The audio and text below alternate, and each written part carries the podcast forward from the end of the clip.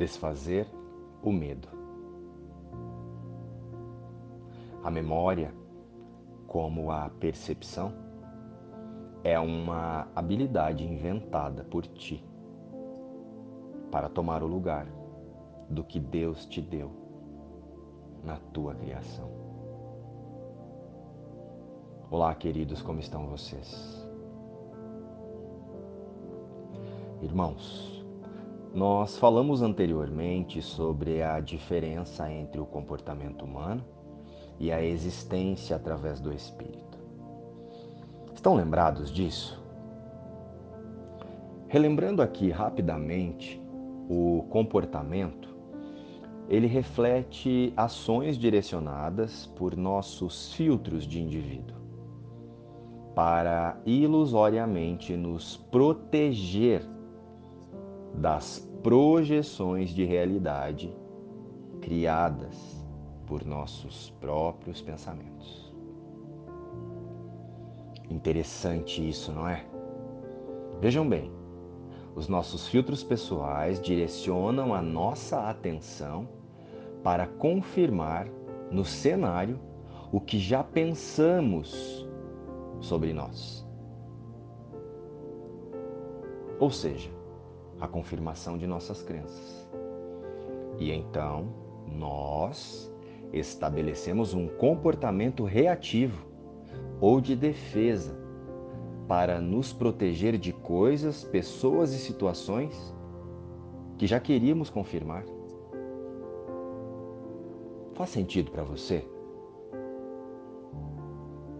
Para que haja o comportamento, ele em geral segue um processo bem peculiar, no qual a informação é recebida, processada e interpretada por crenças e filtros para gerar uma reação e um comportamento específico. Bem, de forma simplificada, acontece mais ou menos assim.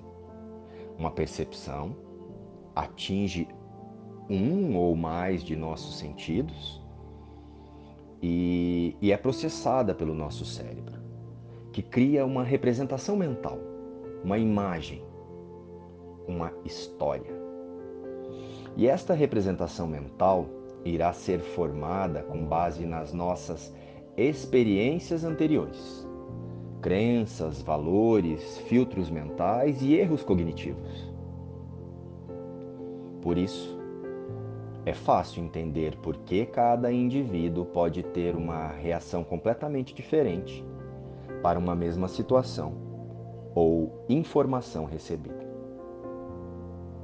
Em seguida, o nosso cérebro transforma essa representação, essa imagem ou essa historinha que nós criamos através de nossas referências pessoais em uma sensação. E em sequência, em uma emoção, que consequentemente irá gerar uma reação de ataque ou de defesa. Ou seja, o comportamento a forma como reagimos com relação às nossas emoções e às emoções das outras pessoas definem apenas o que pensamos sobre nós mesmos. Entenderam isso? Elas definem os nossos medos da falta, da rejeição e o nosso auto-julgamento de tudo o que pensamos merecer. E por isso, estamos sempre interpretando. O ego adora dizer que já sabe para que serve todas as coisas, apenas para perpetuar a ilusão de que pode nos manter seguros através dos personagens que inventamos através da personalidade. Contudo, a verdadeira intenção é o controle de nossa mente, através da ansiedade, da angústia e da insegurança. O objetivo é nos convencer e confirmar a ideia de que fomos abandonados pela fonte criadora. Abandonados à nossa própria sorte. A imagem que você utiliza no mundo, ela expressa o que você é ou o que você pensa. A imagem que nós utilizamos no mundo expressa ideias ou o espírito que Deus criou?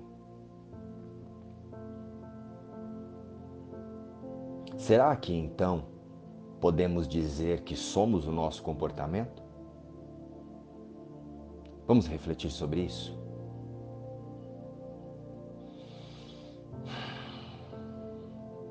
Querido Deus, eu quero que os meus pensamentos sejam realinhados junto com os seus pensamentos. Querido Deus, eu me entrego a você. Eu sou amor e luz.